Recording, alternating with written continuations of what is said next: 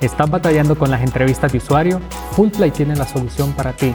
Con Fullplay puedes olvidarte de los retos de reclutar participantes, coordinar entrevistas y analizar grabaciones interminables. Simplemente regístrate en nuestra plataforma, crea tu proyecto y comienza a reclutar participantes o cargar tus grabaciones. Fullplay se encargará del resto, transcribirá tus grabaciones, identificará hallazgos relevantes y compartirá los resultados con tu equipo en un clic. Ahorra un 80% de esfuerzo y gestiona todas las entrevistas de usuario en un solo lugar.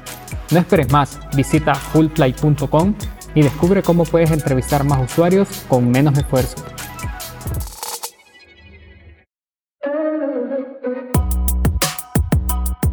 Hola a todos, bienvenidos a este nuevo episodio de Más Producto. El día de hoy estamos con la participación de dos personas, Sara y Alberto, y vamos a estar hablando sobre Product Discovery o cómo construir productos centrados en el usuario.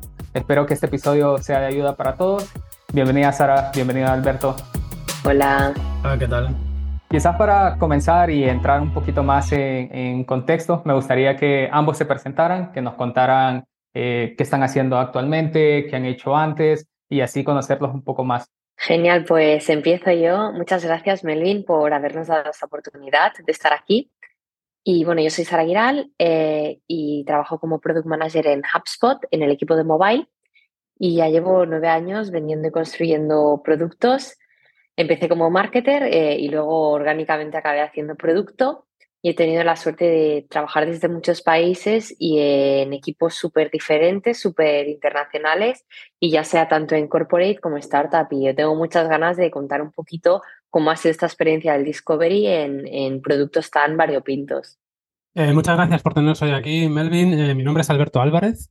Eh, soy Senior Product Manager en el equipo de mobile de, HubSpot. Trabajo también ahí con el compañero de Sara. Y yo llevo el área de, mobile sales, que es la parte móvil de, Sales Hub, que es el módulo de ventas para comerciales, sales managers y directores de ventas de, HubSpot. Eh, mi camino a producto empezó desde la rama técnica. Yo soy ingeniero informático de, profesión y empecé mis primeros años pues, eh, desarrollando software. Eh, pasado ese tiempo mm, me moví a, ser project manager, jefe de proyecto. Estuve unos cuantos años y como veía que no era lo que más me gustaba, decidí finalmente pivotar a, a product manager. Excelente. Bueno, ambos suman una cantidad bastante significativa de experiencia y me gustaría ya que entráramos como de lleno en el tema. Y quizás para empezar, preguntarles, vamos como con lo más básico, que, que es Product Discovery, ¿no? O qué significa construir productos centrados en el usuario. Si ustedes tienen que explicarlo de manera sencilla, ¿cómo, cómo lo explican? A mí me gusta mucho, por ejemplo, eh, utilizar una metáfora para para explicar un poco lo que es esta fase de, desarrollo de, productos. ¿no? entonces, eh, imaginaros, por ejemplo, un cumpleaños de niños, ¿no? De niños pequeños, de cinco años, ¿no? En el que llega la hora de, la piñata, ¿no? Entonces, a, ese cumpleañero se le da un pequeño palo, se le venda los ojos, ¿no? Para hacerlo un poco más divertido y se le pide que dé palos a la piñata para intentar romperla, ¿no? Entonces, ¿qué, suele pasar en estos casos? Que la mayoría de los palos que, da el cumpleañero, eh, pues no los da, van al aire, ¿no? Alguna parte de ellos toca o roza eh, más o menos la piñata, ¿no? Y luego, con, a lo mejor con mucha suerte, sí que le pega, ¿no? Y ya con muchísima, muchísima suerte la puede romper, ¿no? A la primera o la segunda, ¿no? Entonces, este escenario es lo que pasa cuando no haces Product Discovery, ¿no? Entonces, ¿qué es el Product Discovery? Pues imagínate que en este caso, nuestro amigo o amiga, con los ojos vendados, empieza a levantarse un poquito, ¿no? Ahí, eh, a virar por el rabillo del ojo y empieza a ver la piñata, ¿no? Aunque sea un poquito borrosa, ¿no? Pues ya, ya empieza a ver algo ahí, ¿no? Entonces, cuando empieza a darle con el palo, ya empieza a pegarle como un poquito más, ¿no? Y a medida que se va quitando la venda, pues ya es capaz de, pegar y acertar en, el este. Entonces, quitar la venda es hacer Product Discovery, ¿no? En este caso.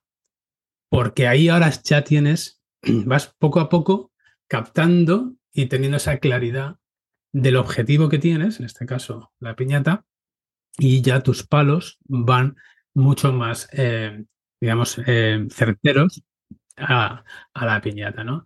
Para que después de múltiples palazos, por así decirlo, múltiples iteraciones, eres capaz de romper la piñata, ¿no? En nuestro caso sería llegar a ese product market fit tan esperado. Entonces, el Product Discovery es esa capacidad de entender, de explorar, de descubrir, ¿no? cuál es el ámbito del problema de usuario y cuál es esa solución que mejor resuelva eh, dicho problema, ¿no? Para allí luego llegar a la fase de construcción con el menor riesgo posible, ¿no? Entonces, para mí esta etapa, por ejemplo, es la más importante ¿no? del, ciclo de vida de un producto, ¿no? Es realmente donde se la juega un equipo. Y, entonces, es realmente entender ese contexto, ¿no? Entonces, hay autores que Discovery es problema más solución, ¿no? Y luego queda la parte de, desarrollo. Hay otros autores, por ejemplo, los que utilizan el, el, doble, el doble rombo, ¿no? Que, digamos, el primer rombo podría ser lo que se conoce como la fase, la fase de discovery, ¿no? Que sería el, la parte de discovery definición, ¿no? Donde defines el, el problema en sí, ¿no? Y bueno, para mí los mejores eh, PM son los que viven prácticamente un 75% de su tiempo en, Discovery, ¿no? En esa fase de, problema y solución.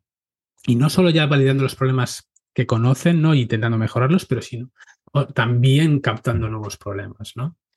Y, luego creo que es imposible, eh, digamos, hablar de Discovery sin hablar de un concepto muy, muy importante, que es la ambigüedad, ¿no? La ambigüedad es, podemos entenderla como esa falta de claridad, ¿no? Volviendo al ejemplo de la, piñata, no ver la piñata, no tener esa claridad, es tener mucha ambigüedad, ¿no? Entonces, es el grado de complejidad del problema al cual nos, enfrentamos. Entonces, mayor ambigüedad, más complejidad, menor claridad, mayor inversión en Discovery. y, viceversa, ¿no? Menor ambigüedad, menor complejidad, Tienes, por tanto, mayor claridad, menos inversión en Discovery, ¿no? Entonces, el Discovery te permite como objetivo final, ¿no? De disminuir ese riesgo a la hora de invertir la solución, Es decir, fallar lo antes posible, detectar todas esas esos problemas y, esos encajes antes o después, ¿no? Y entonces, ¿qué utilizamos? Obviamente al, al usuario como, como epicentro, ¿no? para entender sus necesidades, en este caso, ¿no? para que finalmente compren y usen el producto que quieren. Y, creo que también otra cosa muy, muy importante es que en esta fase uno, eso, el equipo de producto, tiene que eh, realmente evaluar si merece la pena o no invertir nuestro tiempo y esfuerzo en, ese, en esa solución. ¿no? Porque es en esta fase en la que decidiremos si vamos adelante o el problema no tiene envergadura suficiente para tener ese impacto en las métricas que, queremos. Excelente. Y ahora estás mencionando un poco, ¿no? Eh, que un PM o un buen PM de pronto invierte más del 75% de su tiempo, que Discovery nos ayuda a, identificar o disminuir los riesgos, pero ya hablándolo en, temas de, de, beneficios, ¿no? ¿Qué beneficios nos trae invertir esta cantidad de tiempo o hacer todas estas actividades eh, versus otras actividades de pronto que en el día a día también se pueden ver importantes. No sé si ahí nos pueden decir como qué beneficios trae aparte de lo que comentaban en este momento. Voy a hilar el ejemplo de la piñata, ¿no? Aquí el, el mayor beneficio es dar, dar el piñatazo y que se abra. Entonces, siempre cuando creo que para mí los tres principales puntos son, por un lado, el usuario, conoces el usuario, sus problemas, ya está reduciendo riesgo. ¿Conoces si lo que estás eh, explorando va a tener un impacto en el negocio y en la métrica que tenemos que mover? Porque es cierto que el usuario es el centro, pero no nos olvidemos de nuestro rol como PMs, que tenemos que conocer al usuario, pero mover métricas y tener un, un lado de negocio. Y el último, que para mí es muy importante, es el equipo cuando tú estás haciendo discovery, lo estás haciendo con tus compañeros. Estás, no estás tú solo ahí hablando con usuarios. Normalmente tienes todo, tienes como este círculo de, disciplinas a tu alrededor. Entonces, el hecho de hacer discovery y compartirlo con el equipo significa que todo, todo el mundo tiene una, una baseline, una base y un contexto con el que empezar a trabajar. Entonces, beneficios para mí es usuario, ok, negocio, ok, Equipo, ok, todo el mundo tiene contexto. ahora que mencionas justo la parte del equipo, obviamente al construir productos no estamos solos, sino que interactuamos con, mucha gente y ya tú lo mencionas, ¿no? ¿Cómo esto, digamos, esta actividad, digamos, o esta eh, buena práctica de Product Discovery se relaciona con, de pronto, con otras disciplinas como UX o, no sé, otras metodologías, estilo Design Thinking, etcétera, ¿no? ¿Son cosas diferentes o son cosas similares que se apoyan? No sé si ahí nos puede dar un poquito más, más de explicación. Bueno, eh, yo aquí respondo desde mi experiencia, ¿vale? Porque esto siempre pienso que hay mucho framework, pero al final hay que bajarlo al pragmatismo. Y, algo que hacemos en nuestro equipo es que todas las disciplinas están involucradas cuando hay discovery. Y cuando hablo de todas las disciplinas, hablo de producto, diseño y tecnología. En el triad estoy pensando ahora mismo. Entonces, cada vez que hay un que tenemos que tratar un nuevo problema de usuario o un nuevo mercado o una nueva área de especialización o, quizás una, nueva dependencia técnica, nos juntamos estas, eh, estas tres eh, funcionalidades, disciplinas, perdón. Y, aquí cada uno tiene su rol. Eh, producto lo que va a mirar es, oye, ¿esto que estamos estudiando es viable para el negocio y soluciona el problema de usuario? Luego tienes diseño, te va a decir, ok, esto sí, lo van a usar y lo van a usar de esta manera. Y tecnología te va a decir, eh, chicos, con los recursos que tenemos, podemos construir esto o no podemos construirlo, pero te va a decir la parte de, si es factible construir lo que quieres. Entonces, para mí es muy importante que, todo el discovery sea un ejercicio conjunto donde todo el equipo va de la mano y cada uno aporta su, granito de arena. Con esto que, que, mencionas, donde involucramos a pues, diferentes personas y quieras o no, hablábamos que también es importante invertirle una cantidad significativa de tiempo. ¿Cómo, cómo hacerlo ya en el día a día, ¿no? Desde, desde su experiencia en HubSpot y experiencias pasadas, ¿cómo es el proceso para realizar un Product Discovery? Eh, ahora, si bien estamos hablando de, ¿sabe? Analizar la parte de viabilidad, eh, usabilidad, etcétera, pero ¿cómo se hace? ¿Cómo, si lo podemos explicar un poquito más en, en términos puntuales, no sé ustedes cómo lo hacen en el día a día? Pues es interesante que me preguntes eh, ¿cómo, es este, cómo es este proceso, porque eh, cambia completamente según el escenario en el que tú te encuentres como bien, en el que se encuentre tu producto y, tu, y tu, tu, contexto global. Entonces, eh, yo trabajo en el equipo de marketing mobile de HubSpot. HubSpot es un CRM eh, en el cual eh, muchas empresas lo utilizan para gestionar eh, ya sea su parte de marketing, su parte de ventas, su parte de, mm, contactos. Es, como una herramienta que permite a cualquier compañía tenerlo todo centralizado. Mi equipo se, encarga del marketing y de cómo y de, de, marketing en mobile. ¿Esto qué significa? Que nosotros cuando empezamos a trabajar hace ya más de un año, teníamos que ver si los marketers necesitaban tener funcionalidades dentro de la aplicación en esta plataforma, en la plataforma de mobile. Entonces empezábamos desde cero. No sabíamos quién eran nuestras personas, no sabíamos cómo actuaban, no sabíamos cuáles eran sus problemas, no conocíamos el mercado. Entonces, bueno, lo que hicimos aquí fue, pues, eh, hincar codos en el sentido de que teníamos que eh, coger y llevar todo este ecosistema que no conocíamos a la práctica. Entonces hicimos entrevistas de usuarios, usuarios de HubSpot, usuarios de fuera de HubSpot, pero que, fueran marketers y utilizaban CRM. Eh, miramos toda, toda, hicimos mucho benchmark, miramos la industria, miramos qué había, miramos qué, problemas eh, los usuarios habían puesto que tenían. Eh, hicimos como una research muy a fondo para, para combinar un poco lo que dicen y lo que hacen, ¿no? Y luego miramos todos los datos de los marketers en desktop en el ordenador, en la web, para entender sus patrones. Lo he dicho muy por encima lo que hicimos, pero al final eh, la, idea era intentar entender con los recursos que teníamos en ese momento qué era lo que teníamos que construir en mobile. Y quizás eh, Alberto puede, puede explicar su realidad que es completamente distinta a la mía. Y en nuestro caso, por ejemplo, yo soy responsable del equipo de mobile sales, con lo cual em, es el área de, lo que en HubSpot se llama el Sales, Sales Hub, que es el módulo de ventas. Eh, entonces, nuestro principal, o sea, nuestra persona es el comercial, comercial móvil, ¿no? que no, está solamente trabajando en un escritorio, pero, pero está fuera, eh, hablando con clientes, entrevistándose, reuniones y demás, ¿no? Entonces, nuestro principal objetivo es, es captar o y entender qué necesidades tiene este, este tipo de personas, este público objetivo, para poder eh, permitirle que eh, hacer su trabajo eh, allá donde esté. ¿no?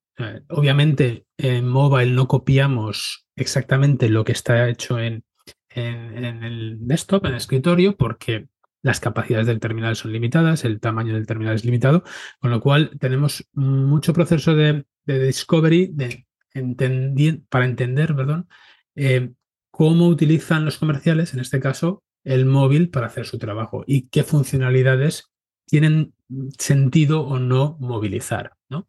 Por ejemplo, tenemos las secuencias o los workflows, son herramientas muy potentes que, que utilizan los comerciales, pero crear un workflow, crear una secuencia en un teléfono móvil no tiene sentido generalmente. ¿Por qué? Porque es una cosa que se hace una vez y ya luego se ejecuta. ¿Vale? Entonces, sí que tiene sentido por ejemplo, meter o sacar a un usuario, un cliente de, en una secuencia, pero no crear esa secuencia, ¿no? Entonces, ese es para que nos entendamos un poquito el tipo de... Entonces, eh, nosotros en el día a día necesita, buscamos ese, eh, esas necesidades que no están cubiertas, que nuestros clientes sobre todo nos, nos, dicen, se alinean con la estrategia de negocio de, la empresa, la visión del producto y con ello eh, vamos intentando, bueno, pues descubrir y, y poco a poco eh, realizarlo. Entonces, a mí, por ejemplo, personalmente me gusta mucho utilizar la, la metodología de, de, Working Backwards, ¿vale? Es una metodología que, que utilizaba Amazon. Eh, la razón por la que la uso en mi empresa anterior había muchos ex Amazons directivos que, que trajeron con ello, consigo ese tipo de metodología y se implantó eh, en el día a día. Entonces, eh, realmente a mí me parece una metodología muy potente eh, para poder realmente hacer ese, discovery y, ese, y entender y, obtener esa claridad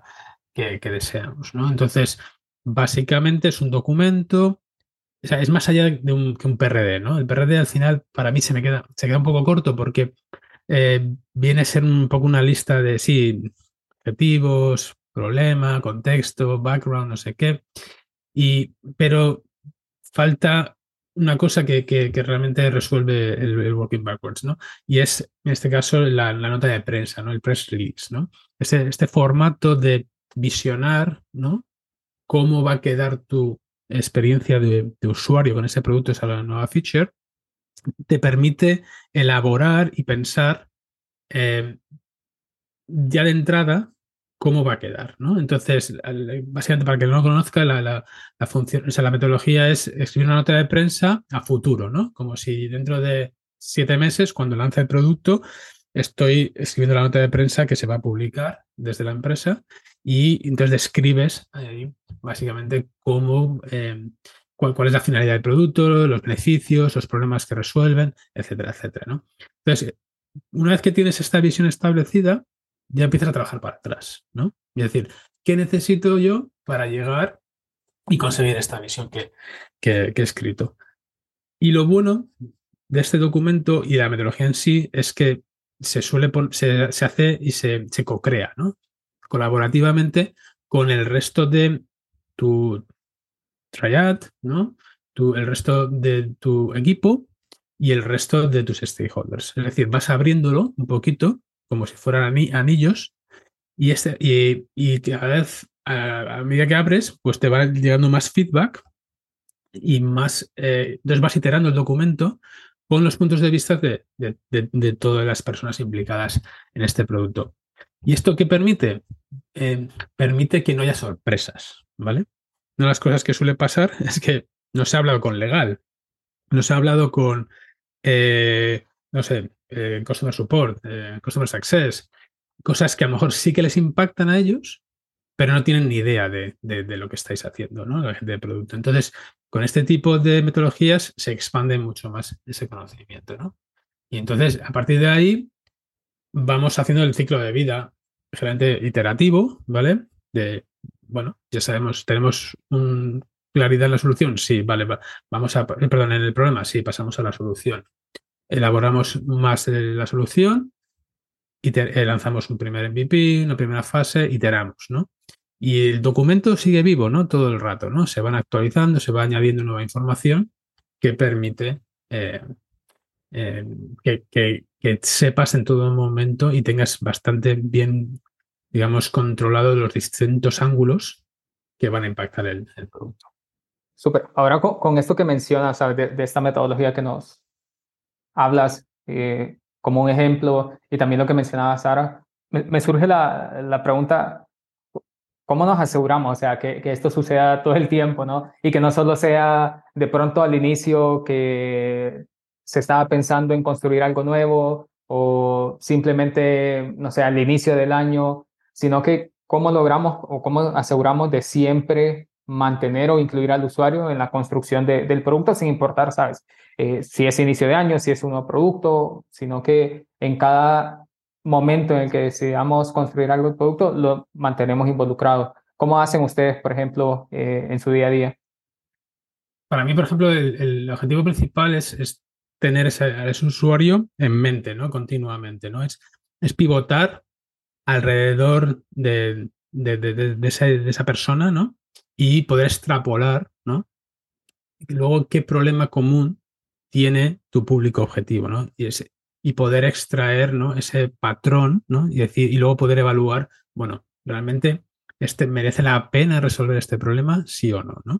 Entonces, eh, es importante que tener al usuario ahí incluido, ¿no? Para tener una diversidad de canales, ¿no? Por los cuales establecer las diferentes vías, ¿no? Que pueden ser unidireccionales o bidireccionales, ¿no? Entonces, en la fase de discovery siempre miramos dos aspectos clave, ¿no? El cuán y el cuál, ¿no? Cuantitativo y cualitativo, ¿no? Entonces analizamos esos datos cuantitativos, ¿no? Nos da la información histórica, el pasado, ¿no? ¿Qué, está pasando ahí? Y luego los cruzamos con datos cualitativos, ¿no? Que nos dan un poco esa razón, ¿no? El, por qué pasa esto, ¿no? Y eso es lo que nos permite realmente profundizar y llegar a la clave.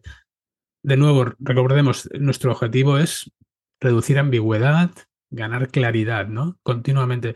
Y esto no me cansaré de repetirlo porque es que esta es la clave del discovery y esta es una de las, patas más fundamentales a la hora de tener éxito cuando lanzas un, producto, ¿no? Entonces, tenemos una serie de recursos ahí que utilizamos, eh, por ejemplo, obviamente las entrevistas de usuario, eh, hoy en día, pues todo va por Zoom, en nuestro caso, porque nuestros clientes están por todo el mundo, ¿no? Entonces es imposible hacer reuniones cara a cara, ¿no? Eh, físicas, presenciales, me refiero. Entonces lo que sí que hacemos es, es todo, todo Zoom. La gente ya está acostumbrada a, trabajar online y, en ese aspecto no hay, no hay ningún problema. También tenemos recursos como el foro de ideas, que lo tiene HubSpot montado a nivel de empresa, y los clientes vienen ahí, pueden postear su qué feature o producto le gustaría tener y el resto de usuarios vota y entonces va subiendo en el rango y, eso también nos da una, cierta idea de, por dónde van los tiros, qué es importante, qué es menos importante y luego introducimos obviamente los, loops de, feedback, ¿no? Hay validar diseños con los clientes, pruebas de concepto y luego ya en delivery, cuando ya estamos en, la fase final de construcción, pues vamos lanzando, también depende de, nuevo del grado de ambigüedad, eh, los, los, productos en, a nivel alfa, betas privadas, públicas y demás para ir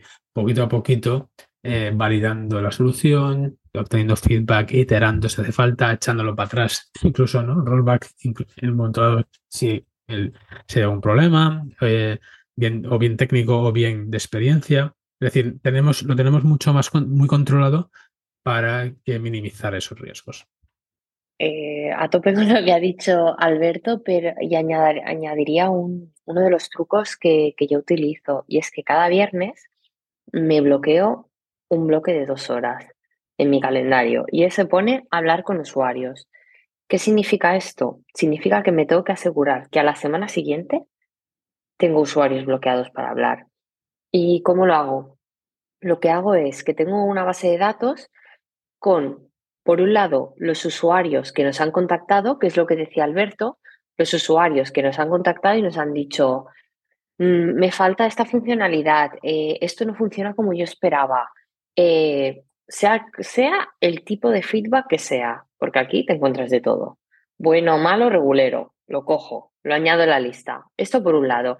Y luego por el otro, eh, tengo usuarios de los datos cualitativos es decir, eh, perdón, cuantitativos, es decir, los que puedo medir, me miro los usuarios que han utilizado mucho el producto y muy poco el producto, los que se lo han descargado y se han ido. Y cojo y también los meto en esta base de, en esta base de, usuarios que quiero contactar y así tengo como una, intento, intento que sea lo más variado posible para escuchar un poco de todas las opiniones del usuario que ha sido activamente eh, vocal y el que no ha dicho nada.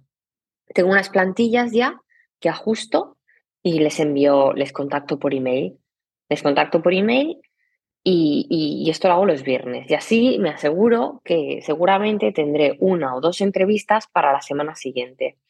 ¿Qué significa? Que quizás la semana siguiente yo tengo un prototipo que enseñarles o ha salido un nuevo problema que necesito entender mejor. No tengo muy, muy cerrada la agenda siempre y así me dejo esta libertad de, ok, pregúntale por lo que está bloqueando el equipo, pregúntale por, por esa funcionalidad que no acabas de entender cómo usan ellos en otras herramientas, pregúntale por el problema. Y, otro truco que utilizo es que cuando acabo las entrevistas con ellos, les pregunto si puedo hacer otra. es decir, si la experiencia no ha sido mala, ya me aseguro el tiro. Es decir, ¿Te gustaría volver a hablar con nosotros? ¿Podemos volver a contactarte? Eh, ¿Podemos contactarte de aquí tres meses cuando esta funcionalidad haya iterado para, para saber tu opinión? Entonces, al final es un poco tener este, como este reminder cada semana, eh, este recordatorio cada semana de, hey, necesitas hablar con usuarios, necesitas tener a usuarios en tu proceso de co-creación. Y el hecho de haber hecho este, eh, de ponerme, de bloquearme el tiempo, me obliga. Y bueno, esta es mi técnica. Súper interesante lo, lo, que están mencionando y, y, con base a esto me surgen dos preguntas que un poco ya, ya las están respondiendo, pero me gustaría entrar más, más en detalle. Uno es con lo de foro de ideas, que es este como mecanismo, digamos, herramienta que ustedes tienen donde sus clientes o sus usuarios pueden proponer, digámoslo así, ideas de soluciones necesidades y otros usuarios las la van votando, ¿no? Eh, la pregunta con respecto a esto es cómo cómo trabajan con ese foro de ideas en, el sentido de llega una nueva idea o, una idea empieza a tener como mayor popularidad, digamos así. ¿Cómo es el ciclo normalmente? ¿Ustedes lo toman y deciden, ah, bueno, ya vamos a construir esto? ¿O de pronto es como de, ah, bueno, vamos a indagar en por qué piden esto? Como que me gustaría entender un poco más en detalle cómo esta herramienta se usa en, su día a día. Bueno, eh, realmente eh, yo, por ejemplo, hago un seguimiento semanal de, las ideas que van entrando, ¿no? Eh, tenemos la categoría de, mobile applications, entonces puedo filtrar y, ver exactamente lo, que va entrando, ordenarlo por, por los, las top ideas top, eh, las, más leídas, etc. Em, si te soy sincero, em, y si cualquiera de, nuestros oyentes, por ejemplo, accede a él, porque es público, ¿no? Eh, accede a este foro, verá que hay ideas de hace años, ¿vale? Entonces, la, la razón por la que no, o sea, están, llevan años, algunas, es generalmente un problema de capacidad, ¿vale? Somos un equipo que no es tan grande como el equipo de, de, desktop, ellos van mucho más rápido, ¿vale? Y nosotros eh, pues mucho más lentos en ese aspecto. Entonces, no tenemos la, envergadura para poder responder tan rápidamente al tipo de, peticiones que se van haciendo. Pero dicho esto, sí que eh, las tenemos ahí en cuenta. Eh, hay veces también que hay algunas que por viabilidad técnica se pueden hacer en, web, en, desktop, pero no se pueden hacer en móvil o no hay una solución muy clara en móvil. ¿Vale? Pero eh, sí que lo que vamos haciendo es las que son viables, las que, las que vemos que tienen tracción, eh, son las que consideramos para eh, el roadmap o no de cara, por ejemplo, al año siguiente o a, veces, bueno, depende también del grado de, de, la, problemática en sí, pues, pues pueden coger mayor prioridad o, menos. Entonces, em, ¿hacemos todo lo que piden los clientes? Eh, no, es la respuesta rápida. ¿Por qué? Porque está muy bien que los clientes te pidan lo que quieren y, sean un poco tu, guía, ¿no? Pero eh, aquí tenemos que verlo mucho más, digamos, holísticamente, que eh, el feedback de usuario es, una parte, una parte importante del proceso de priorización, pero no lo es todo, ¿no? Es decir, que tu roadmap lo marquen tus clientes solamente es un poco peligroso, ¿vale? Y entonces, eh, aquí lo que queremos hacer es eh, combinarlo mucho con la estrategia de negocio, con la visión del producto y ver cómo todo encaja para realizar la, priorización. Sumando un poco a, lo que acabas de, comentar y con lo que Sara decía, antes sobre sus, sus trucos, digamos, para automatizar las entrevistas, tengo otra duda, porque estoy pensando ahorita, de seguro alguien nos está escuchando, escuchó, sabes, ustedes tienen esta herramienta y los trucos de Sara y dijo, listo, voy a implementar los trucos de Sara y me voy a bloquear los espacios cada viernes y voy a ver lo que los clientes han pedido, pero ¿cómo hacer para siempre tener un tema, digamos, o, un objetivo en esas entrevistas? porque fácilmente puedo de pronto tener con la suerte de que todos mis clientes están súper dispuestos a hablar conmigo y cada viernes tengo un espacio, pero me imagino que en más de alguna ocasión puede suceder que no sé qué preguntarles. O de pronto les voy a preguntar lo mismo que la sesión anterior. Entonces, ahí no sé, me gustaría saber un poco más cómo deciden qué preguntas o sobre qué indagar en cada una de sus entrevistas. Vale. Normalmente eh, nuestros equipos de desarrollo funcionan, que por un lado tú tienes a los ingenieros que ya están desarrollando alguna funcionalidad y por otro lado tú ya estás pensando en qué vendrá en el futuro. Es decir, es, tienes como el, el, delivery y el discovery. Entonces, ¿cómo, cómo, ¿cómo lo hace mi equipo? Mi equipo lo que hace es cuando tenemos que esto no suele pasar, pero cuando suele tener una explosión de usuarios, dividimos, divide y vencerás. Entonces, por un lado, si tengo el equipo de ingeniería desarrollando ya un prototipo, desarrollando ya alguna funcionalidad, si les puedo mostrar una, una beta o si les puedo mostrar eh, un prototipo que ellos ya puedan utilizar y empezar a trastear, si les puedo dar como un algo que ellos ya puedan darme su feedback. Esto lo haré por un lado. Y, me, y normalmente eh, para considerar que un feedback es bueno tienes que tener al menos cinco personas. Esto es como la, norma de cinco usuarios mínimo para, para, darle el check. Entonces, esto por un lado. Por un lado, cogeré eh, y, intentaré entender si eh, lo que estamos haciendo a nivel de más de, de flows, de flujos, funciona. Eso por un lado. Y por el otro, como yo ya estoy pensando en lo que va a venir, en lo que en, el próximo problema de usuario que quiero tratar con mi equipo, me centraré en hacer eh, entrevistas mucho más para entender el problema, para entender los hábitos. Por ejemplo, eh, ahora estábamos, eh, mi equipo estaba, teníamos ya reporting, que sería como reportes. Pues teníamos ya, habíamos lanzado reportes ya estaba lanzado, lo que queríamos optimizarlo. Entonces, todas las entrevistas de usuario de estas últimas dos semanas han sido para hablar con usuarios de que utilizan reportes y entender mejor qué problemas tienen, qué problemas tienen eh, e, e, indagar más en la parte de, hábitos, de hábitos de, de, flujos de trabajo para ver cómo mejorar.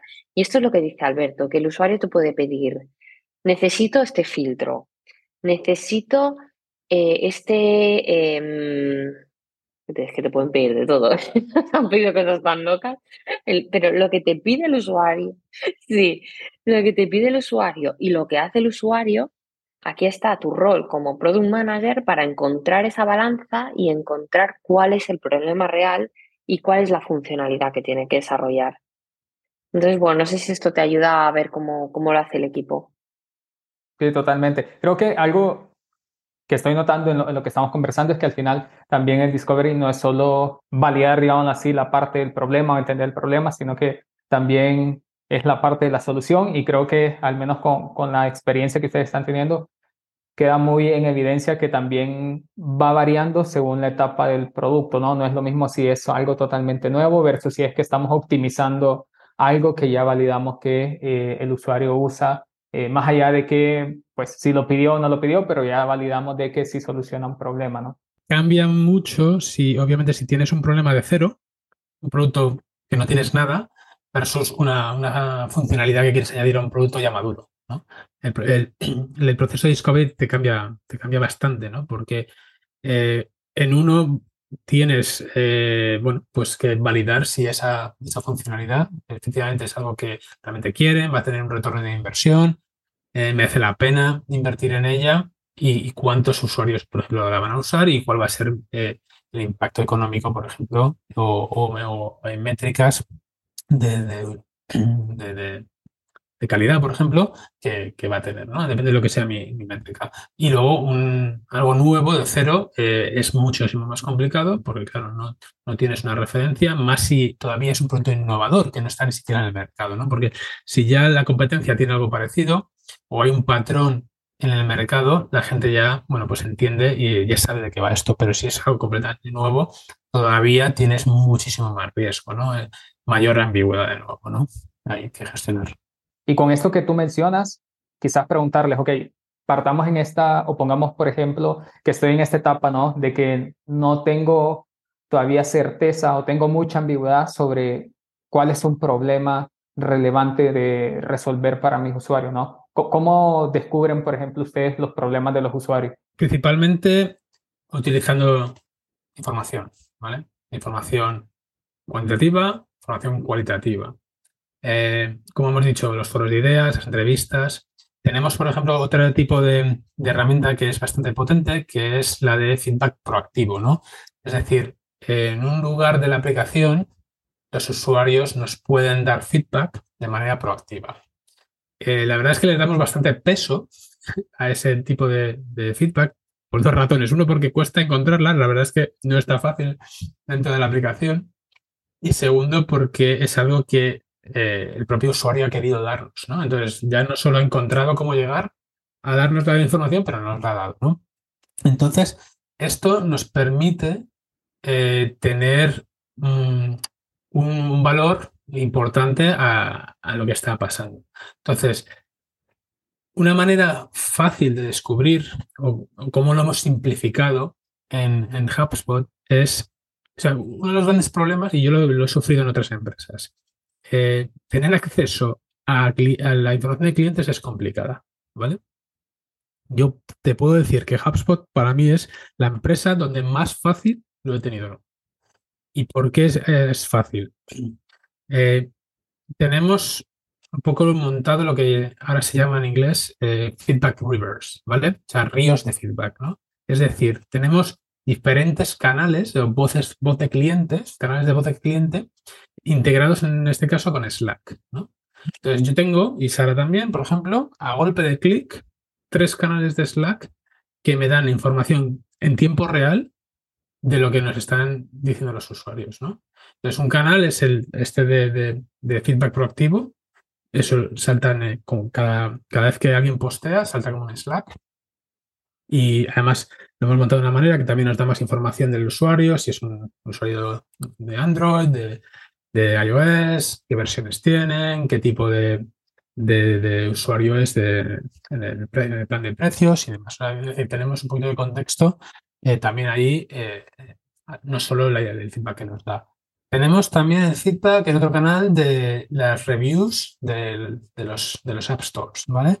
De cualquier lugar del mundo, nos llegan tanto de, Google como de, iPhone, de Apple, nos llegan también a Slack. Y un tercer canal de, de, NPS, ¿no? de NPS, ¿no? de satisfacción, que salta de manera aleatoria en la, aplicación de vez en cuando y bueno, los clientes pues, pues nos dan ese feedback. Tenemos el, valor, la métrica que han dado y eh, los comentarios. Entonces, con cero esfuerzo, nada, un clic, tenemos la información ahí. Y luego esa información también se vuelca en un, dashboard. En este caso lo utilizamos Looker para ello. Y em, aquí hay un poco más de trabajo detrás. Los, el Product Analyst que trabaja con nosotros en mobile utiliza técnicas de inteligencia artificial para poder categorizar ese feedback eh, leyendo la, el texto es capaz de ponerlo en, una categoría u otra. Entonces, esto nos monta un dashboard en base a toda la información que llega y podemos cuantificar esos ríos, esos, esos slacks que van llegando y entrando, ¿vale? Porque claro, entran muchos, ¿no? Entonces, eh, eh, llega un punto que cuando tienes que analizar y tomar decisiones, quieres saber cuántos de este tema han hablado, ¿no? Por ejemplo, pues el dashboard nos, nos da esa información, ¿no? Y entonces, el resultado de esto es, eh, bueno, pues podemos sacar insights muy fáciles, ¿vale? Es decir, yo no tengo que pedir a nadie que me saque un dashboard, que me saque una query, que me haga un informe, que me haga, que me pasaba en, otras empresas, y, o simplemente mm, no me lo daban, ¿vale? porque no, había nadie, o sea, ponte la cola. Eh, y esto, em, la potencia de todo esto, a mí me gusta mucho porque hay una, dos palabras ahora un poco de moda, que son, en el mundo del producto, es el product sense o el product intuition, ¿vale?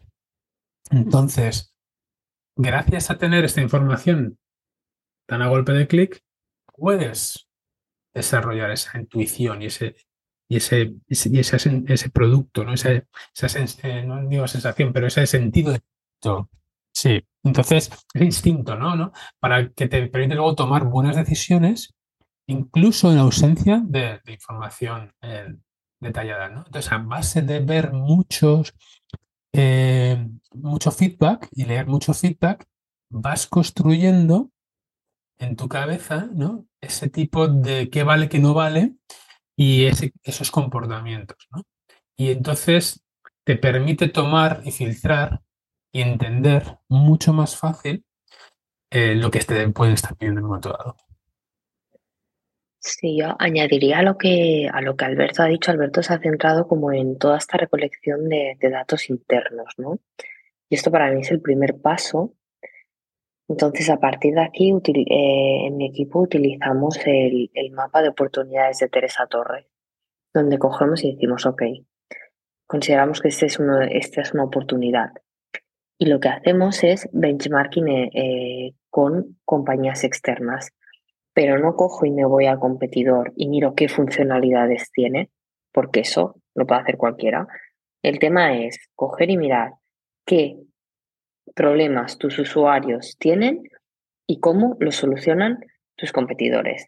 Entonces, de esta manera, estás mirando, estás centrándote, tienes una visión mucho más rica de, cómo se solucionan los problemas y, puedes darte cuenta muchas veces como muchas funcionalidades apuntan a, problemáticas, eh, a problemáticas que tú ya tienes. Por ejemplo, cuando trabajaba en la plataforma de, messaging, eh, un problema que tenían los usuarios era que tenían muchas conversaciones. Entonces, un problema que era muy recurrente es cómo doy respuesta a todas estas conversaciones. Entonces, cuando mirábamos a nuestros competidores, no miraba qué funcionalidades tenían, sino que miraba, ok, soy un usuario que tiene que responder mil mensajes al día. ¿Cómo cada plataforma de messaging me ayuda? Una me da plantillas, una me da respuestas automáticas, una me da workflows, una me agrupa con Machine Learning las diferentes conversaciones para que las responda. Entonces, esto es como, sería como para acabar de cerrar el círculo de que mencionaba Alberto, internamente te nutres con todos estos ríos de, feedback y luego tienes aparte toda esta, todos estos competidores que no nos engañemos, están intentando apuntar a tu misma persona. Y, y quizá con eso que mencionas, me gustaría ver, digamos, o pasar al discovery de, la otra parte, ¿no? Asumamos que ya descubrí un problema importante eh, que el usuario tiene y yo digo, ok, lo quiero solucionar porque eh, ya, digamos, la ambigüedad sobre el problema ya es mínima, ¿no? Ahora tengo de otro lado, la ambigüedad sobre la solución. Entonces, ¿cómo validan eh, ustedes eh, que la solución, la feature, la, funcionalidad que, que, deciden construir es la solución correcta? Bueno, algunas veces, desgraciadamente, no consigues reducir la ambigüedad del problema, ¿vale? Eh, depende del escenario. Entonces, hay veces que sí que interesa pasar a la fase, digamos, de solución, incluso a, desarrollar, ¿no? A construir para seguir entendiendo más el problema, ¿no? Ahí puede ser que, se les el caso, ¿no? Pero bueno, en aquellas situaciones que sí que tengas muy poca ambigüedad o cero ambigüedad, ya el desarrollo es prácticamente directo, no, no hace falta validar la solución, eh, es, es, bastante eh, estándar, por así decirlo, el grado de confianza del equipo es muy alto en esa solución y estamos todos de acuerdo y pues para adelante, ¿no? O sea que, que, optimizamos el tiempo, ¿no? no vamos a dedicar mucho tiempo a algo que ya sabemos que, que va a funcionar, ¿no? O, con un muy, muy alto grado de probabilidad va a funcionar. En otros contextos en los que, vale, ya entendemos el, el problema, ¿no?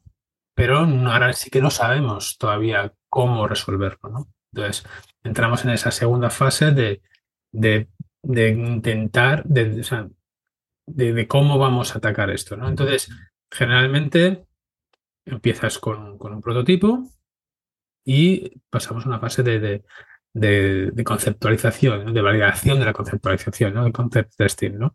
Entonces, en nuestro caso utilizamos Figma, un prototipo que no sin código, se hacen entrevistas al usuario, se le pone delante y se le, se le deja, digamos, un poco, se le da unas pautas y, y se le deja que naveguen por el prototipo y vamos hablando, vamos viendo, vamos entendiendo qué funciona de, esa experiencia de usuario, que no entienden. Eh, por ejemplo, entonces ahora estamos mirando un tema de, email, entonces estamos haciendo este tipo de validaciones para eh, el, nuevo, digamos, la nueva eh, experiencia de, email en la, aplicación móvil. si entienden los iconos, no nos entienden, si, si saben dónde están eh, los botones de respuesta, de, forward, etcétera, ¿no?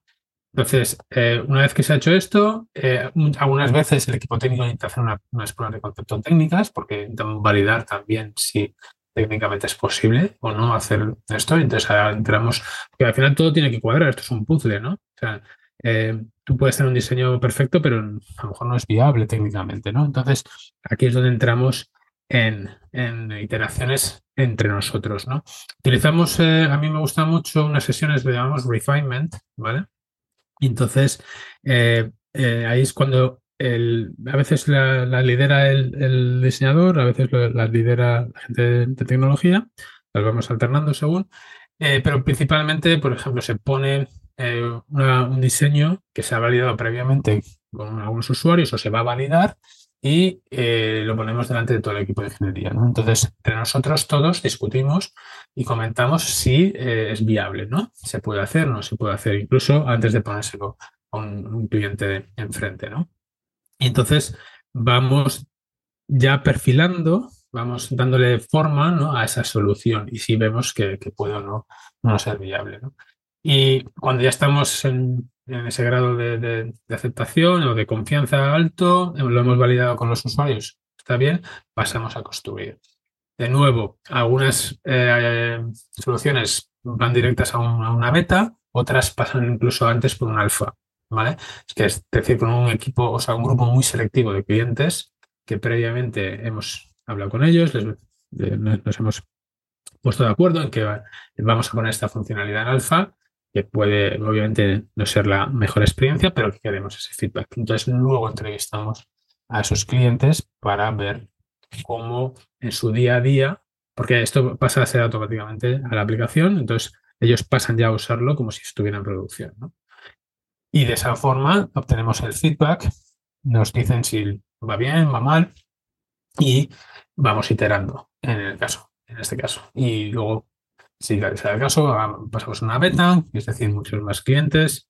Tenemos una manera de, gestionar eh, todo esto, lo llamamos puertas o gates, ¿vale? Que vamos dando, es un especie de toggle que le vamos dando eh, salida, digamos, a la, aplicación, a la funcionalidad eh, bien a nivel de usuario o bien a nivel de portales, ¿no? Porque en HubSpot son, son portales, cada cliente tiene un portal, ¿no? Entonces, podemos controlarlo por portales, por su ID, ¿no? Concretamente podemos decir estos, solo estos, o podemos hacerlo a nivel de, porcentaje, ¿no? 10%, 20%, 50%, ¿no? entonces vamos dándole salida, poco a poco vamos viendo las métricas en amplitud, por ejemplo, cómo van funcionando, si, si hay problemas, no hay problemas, los ingenieros usan New Relic, por ejemplo, para ver si, si hay algún tipo de fallo, detectar los fallos también muy rápidos porque aquí al final lo que se trata es no de ser perfectos en la solución, ¿vale? Se trata de, tener un, producto que funciona con un nivel de calidad mínimo, pero que rápidamente ponemos en producción para poder testear, ¿no? Y luego lo que somos muy rápido en resolver incidencias, ¿no? No solo anticipándonos a la incidencia, que puede ser, antes de que llegue por los canales de soporte, o si no llega por los canales de soporte por feedback, eh, también ¿no? Entonces, para mí eso es un poco la definición de, equipo de alto rendimiento, ¿no? El que es capaz de, poner, de no perfeccionar la solución y tirarse semanas y meses sacando algo perfecto, sino que, bueno, sacas algo que funciona bastante bien y luego lo pones en producción y lo vas perfeccionando ya en producción y ya está dando valor desde, desde mucho antes. Totalmente de acuerdo. Creo que lo, como un punto clave es como evaluar, analizar toda la evidencia que vas obteniendo, ¿no? Y ahí me gustaría saber ustedes cómo, cómo evalúan, ¿sabes? Porque probablemente decido tener entrevistas con usuarios, probablemente hago un análisis de los competidores, etcétera, y voy a terminar con mucha información al final del día. Entonces, me gustaría saber ustedes en su experiencia cómo evalúan la evidencia o los resultados que, han obtenido del feedback para analizar o, realizar un buen análisis de él. Pues nuestro equipo lo que coge es toda esta información y, se buscan denominadores comunes, es decir, temas, patrones y aparecen. ¿eh? Normalmente te encuentras con temas recurrentes.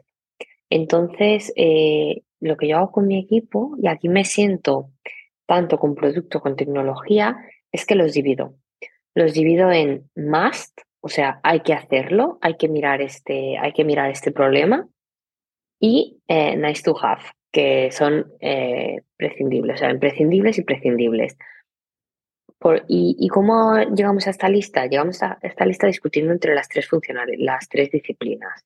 Entonces, no es que no producto decide, ok, tenemos que mover esto, sino que entre los tres lo discutimos. Y es una discusión bastante rica porque te, a veces te das cuenta que hay más que son muy sencillos desde un nivel técnico o prescindibles que quizás solo son un día de desarrollo y puedes ya solucionarlos. Entonces, la idea es catalogar todo este feedback y dividirlo en, de una manera que sea accionable. Entonces, como decía antes Alberto, hay cosas que son muy sencillas y que no te vas a liar a validar de nuevo con el, con el usuario. Por ejemplo, pongamos que tengamos, tenemos una funcionalidad y, reportes, ¿vale? Y uno de los feedbacks es, quiero poner este filtro de esta manera. Resulta que técnicamente es muy sencillo, pues se tira para adelante porque, no, porque es algo que es un patrón, es algo que los usuarios eh, ya tienen en todas las otras herramientas, no es un problema que tú escuches desde cero. En cambio, cuando sí que son problemas muy repetidos, pero que tienen un nivel de ambigüedad alto y no sabemos cómo solucionar específicamente, ni tampoco el nivel de esfuerzo a nivel técnico, aquí sí que volvemos a empezar la rueda que, que ha dicho Alberto. Y creo que hay un, eh, me estoy dando cuenta ¿no? que a medida que pasa la entrevista repetimos mucho la rueda, pero es que el discovery es tanto como para empezar como para cuando ya tienes una funcionalidad rodando, como para estás, eh, como cuando tienes una funcionalidad que no la usas y quizás la vas a, la vas a tener que cerrar. O sea, creo que es un, e, e, este es un arte que hay que ir aplicando constantemente y el círculo se repite, varía varía la técnica, varía que ahora presentas un prototipo, varía que ahora es mucho más amplia la entrevista que haces porque necesitas eh, un insight mucho más profundo. Pero, pero al, final y al cabo es como que se va repitiendo todo el rato y la ambigüedad y el riesgo y el esfuerzo técnico será lo que decida cómo, cómo, cómo continuar una vez que ya tengas catalogado el feedback. Una, pequeña cosa más, eh, como lo que ha dicho Sara ahí. Eh, como resultado de, del feedback obtenido, claro, lo principal es sacar esos insights, ¿vale? Que, que, son, van a ser la clave, ¿no? Y, y, esos, esos insights te van a dar una cosa muy, muy importante, que es cuál es el problema o problemas que tiene el cliente, ¿vale? Porque es que puedes sacar más de uno, ¿no? Entonces, eh, esto es lo que luego se, se, comenta con el equipo, ¿no? Y, y se ve eh, cuál nos tenemos que centrar más, un poco en general, cuál es viable, cuál es menos viable, en función un poco de, las prioridades, ¿no? Y esto es, e, esta parte del problema del cliente, para mí es de las cosas también más difíciles de definir, ¿no? Ponerte a definir un problema parece sencillo, pero te aseguro que no es nada sencillo porque hay muchísimos niveles de eh, digamos, de, altitudes, ¿no? Que puedes meter aquí, ¿no? Entonces, también definir la altitud de ese problema de cliente te va a dar mm, mayor o menor contexto para luego la, solución, ¿no? Entonces, porque puedes irte muy alto y quedarte un poquito ahí corto, puedes irte muy, muy bajo, quedarte demasiado centrado en una cosa, ¿no? Entonces, encontrar ese, ese, punto medio, digamos, es, es también un poco un arte, diría yo, ¿vale? Eso te lo da la experiencia al final y, poco a poco vas encontrando eso y eso es lo que luego queda claro en el, en el, en el, scope del producto, en el, en el, documento que escribas y, y es importante luego hacer referencia a él porque, y a lo mejor incluso modificarlo, cuando vayas teniendo mayor información, puedes volver y redefinir tu problema. A lo mejor me quedé corto, me quedé muy alto, ¿vale? Porque si lo tienes, si lo aciertas bien, ya entonces tienes hecho muchísimo del trabajo de, de, ese product market fit, ¿no? que deseas. Muy acertado lo que comentas, porque creo que tal vez alguien nos está escuchando y puede asumir que todo el tema de hacer discovery, validar problemas, validar soluciones es algo fácil, pero tiene su, su, nivel de, complejidad, ¿no? Y hasta ahorita, digamos, hemos estado conversando de saber cómo hacer lo, lo correcto, de las buenas prácticas, cómo ustedes lo hacen en, la empresa, pero quizás me gustaría que conversáramos desde el otro lado, ¿no? Como qué errores eh, se cometen normalmente, tal vez con base a su experiencia, qué errores ustedes han hecho o han visto que consideran que es muy común eh, cometer al realizar Product Discovery. De hecho, por ejemplo, eh, esto que, comentábamos ¿no? en, el, arte, ¿no?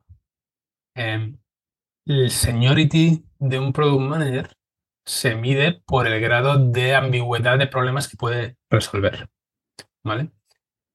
Entonces, sí que hay parte de técnica, por así decirlo, pero también hay mucha parte de experiencia y de expertise que a base de trabajar y hacer eh, y lanzar muchos productos, pues, pues vas adquiriendo, ¿no?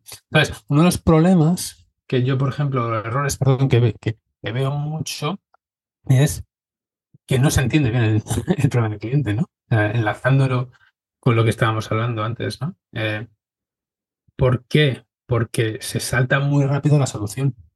Es decir, no te paras analizar el contexto, los datos de una manera suficiente y sin embargo haces un análisis muy superficial, ¿no?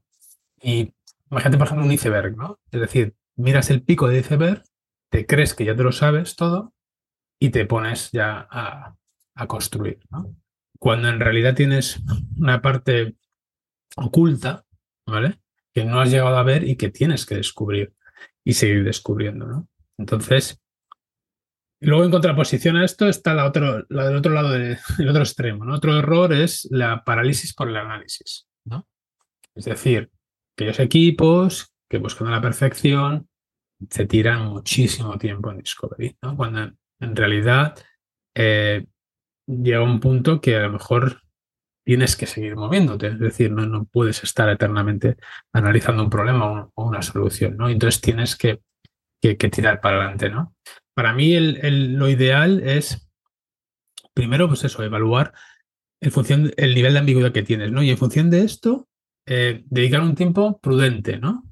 Y prudente, bueno, es, es bastante, eh, no, bastante personal, ¿no? Que, que, es prudente, pero eso ya lo dejo a cada uno, ¿no? Un poco decidir lo que, que lo que pueden pensar que es prudente, pero un tiempo que, que, es suficiente para entender el contexto del problema, ¿no? Tener cierta claridad, ¿no? Volvemos a, la analogía anterior, ¿no? Poder empezar a ver esa piñata, que no sea con, con total nitidez, pero tienes ahí ya algo que lo vas, lo vas viendo, que, que, que es lo que quieres eh, llegar a, resolver, ¿no? Y, y, y, empezar a integrar, ¿no?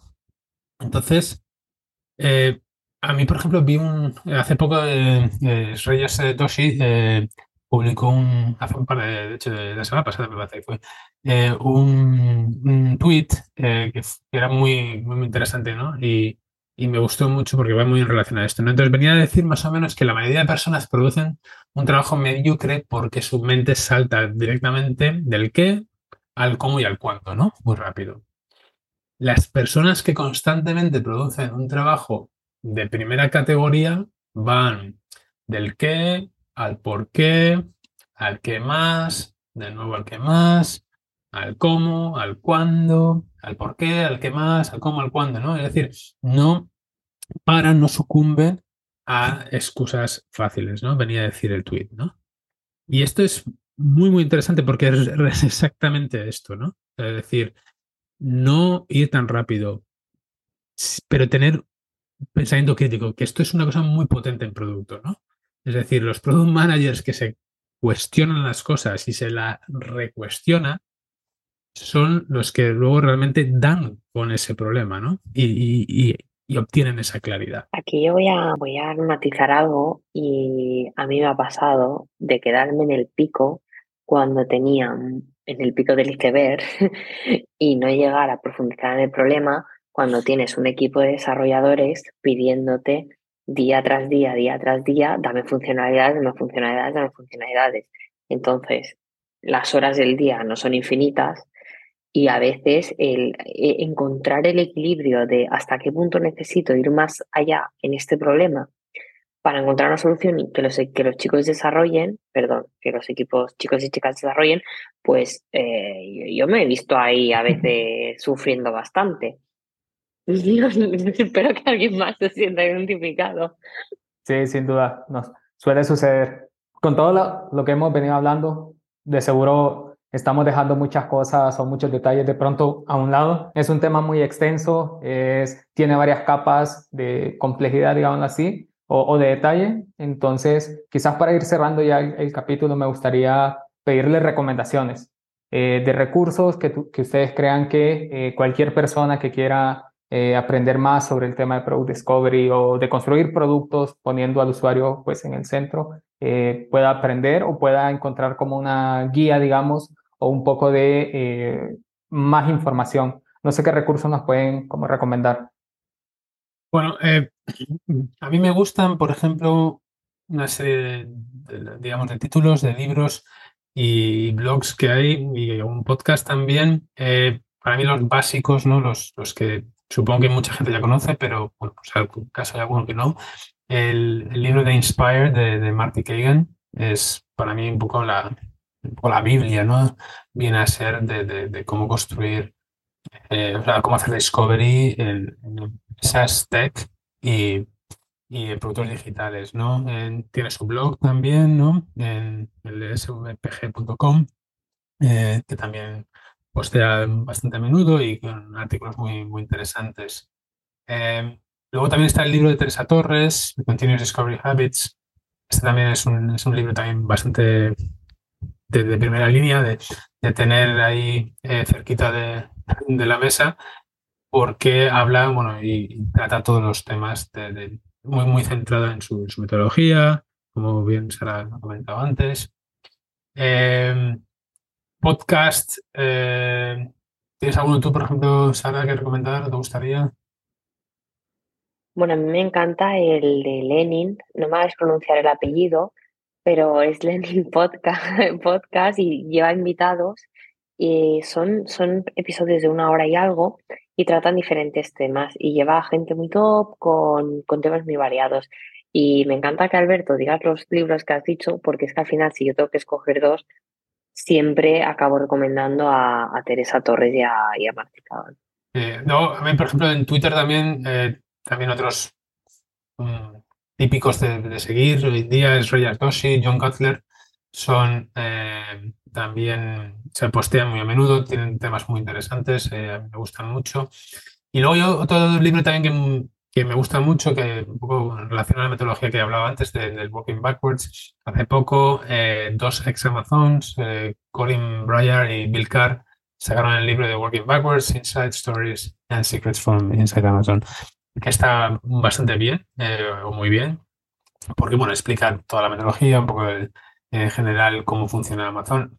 No quiere decir que esto vaya ahora y lo copies, ¿no? Porque Amazon tiene una cultura, tiene, para que esto funcione, tiene que estar toda la, empresa engranada realmente en este tipo de, de maneras de trabajar. Pero sí que se pueden sacar pequeñas cosas que se pueden hacer en el día a día, en, tu empresa, eh, en tu proceso, lo puedes empezar a utilizar y, realmente son, son bastante potentes. Entonces, este, este libro explica muy bien cómo, cómo trabajan en ese aspecto y, para que uno pues, pueda decidir. Ok, perfecto. Bueno, todas las recomendaciones que han dado, tanto de los libros, el podcast, cuentas de Twitter, eh, van a estar en la página web del podcast, másproductos.com. E igual todos los términos que mencionamos durante el episodio, eh, ahí va a haber como un enlace donde pueden leer un poco más. Eh, de nuevo, agradecerles, Sara, Alberto, por su tiempo. Gracias por estar acá, hacer el tiempo y compartir un poco de su experiencia y pues conocimiento que han adquirido en estos años. Espero que hayan disfrutado del episodio. Muchas gracias, Melvin, por darnos la oportunidad y espero que esto aporte valor a, todo tipo de product manager. Muchas gracias, eh, Melvin. Ya hasta la próxima, ha sido un placer.